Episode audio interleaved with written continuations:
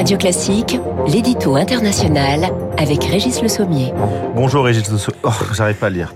Bonjour Régis Le Sommier. Bonjour Gaël. Vous avez vu, il faut le refaire plusieurs fois.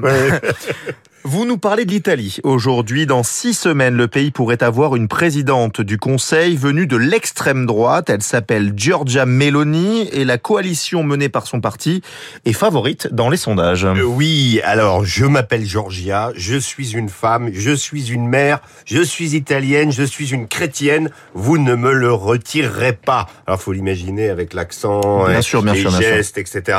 Voilà, mais c'est ainsi que se définit la figure montante de la droite populiste italienne une figure qui, quand on la scrute dans le détail, ferait presque passer Marine Le Pen pour une modérée. Elle est ultranationaliste, conservatrice, protectrice de la famille traditionnelle, contre le mariage gay, les droits des LGBTQ, l'adoption beau-parentale, anti-immigration, contre ce qu'elle appelle l'islamisation de l'Europe. Elle parle même de remplacement ethnique et elle pourrait, comme vous l'avez dit, redevenir en septembre prochain présidente du Conseil italien.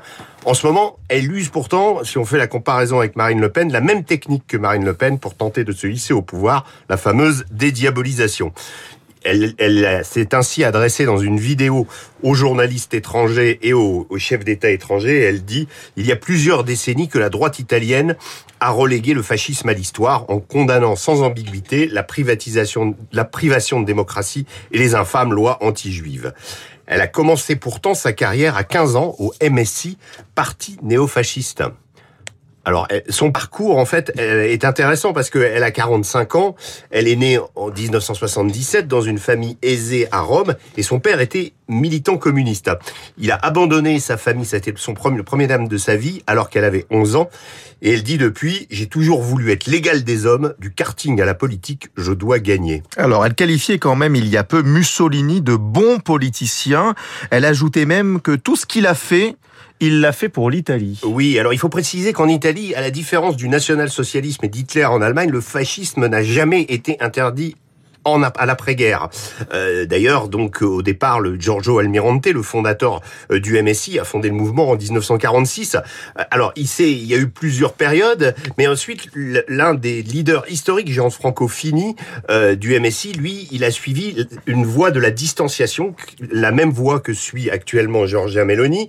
Euh, après avoir revendiqué cet héritage du Duce, il a choisi de s'en écarter. Est-ce qu'elle a déjà été ministre, Giorgia Meloni? Absolument, et là encore encore une fois, elle fait, euh, une, elle fait un, comment, une première dans l'histoire de l'Italie parce qu'à 31 ans, elle figurait dans le quatrième gouvernement de Silvio Berlusconi. Alors, euh, son parti s'appelle les Fratelli d'Italia, un frère d'Italie. Elle a créé, il est passé de 3% des voix en 2013 à 24% dans les derniers sondages. Comment on peut expliquer ce succès? Alors, je dirais en gros pour des raisons similaires qui ont porté 89 euh, députés RN à l'Assemblée nationale, même si le RN et le FN est en politique en France depuis 19 1972, donc depuis beaucoup plus longtemps, c'est la crise politique et, migratoire que traverse le pays qui tend à rendre intenable la position des leaders traditionnels comme Matteo Draghi, qui a été prisonnier d'une alliance contre nature entre le centre, la droite, Forza Italia, la Ligue du Nord et la gauche 5 étoiles qui s'est récemment retournée contre lui. Mario Draghi, hein. Mario Draghi. Matteo Renzi, Mario Draghi. il y a pas de souci. Malgré euh, les grandes chances qu'elle a de l'emporter aux législatives du 25 septembre prochain, est-ce que euh, Giorgia Doit encore séduire les Européens. Et, pourquoi finalement? Alors, elle, elle sait parfaitement qu'une fois élue Premier ministre, elle va devoir composer avec une Europe qui l'aperçoit comme un mélange de Trump et de Marine Le Pen. D'ailleurs, à la différence de cette dernière qui avait soutenu Trump seulement verbalement, Mélanie s'est rendue par le passé aux États-Unis pour prendre la parole à des meetings où figurait le président américain. Elle est ainsi très consciente que si ses électeurs sont pour partie eurosceptiques, elle ne pourra avancer seule. Alors, elle, elle donc, elle a, dans cette vidéo, elle a dit depuis plusieurs jours, je lis des articles dans la presse internationale sur les prochaines élections qui donneront à l'Italie un nouveau gouvernement, et dans lequel je suis décrite comme un danger pour la démocratie, pour la stabilité italienne, européenne et internationale. Alors, elle a un avantage vis-à-vis de ses mhm. partenaires européens, c'est celui de s'être rangée du côté de Kiev dans la guerre déclenchée par Moscou, à la différence de son grand rival à droite, Salvini. Euh, L'Italie avait apporté fermement son soutien à Kiev lorsque euh, Draghi s'était rendu avec Macron et Scholz dans la capitale ukrainienne. Comme Berlin, Rome est dépendante de près de 50% du gaz russe. Ah Donc la solution à la crise qui pointe passe sans doute par une plus grande solidarité européenne. Et Mélanie en est parfaitement conscient. Il n'y a pas le choix, même si l'Italie a trouvé un répit en concluant récemment un accord avec l'Algérie pour des livraisons de gaz.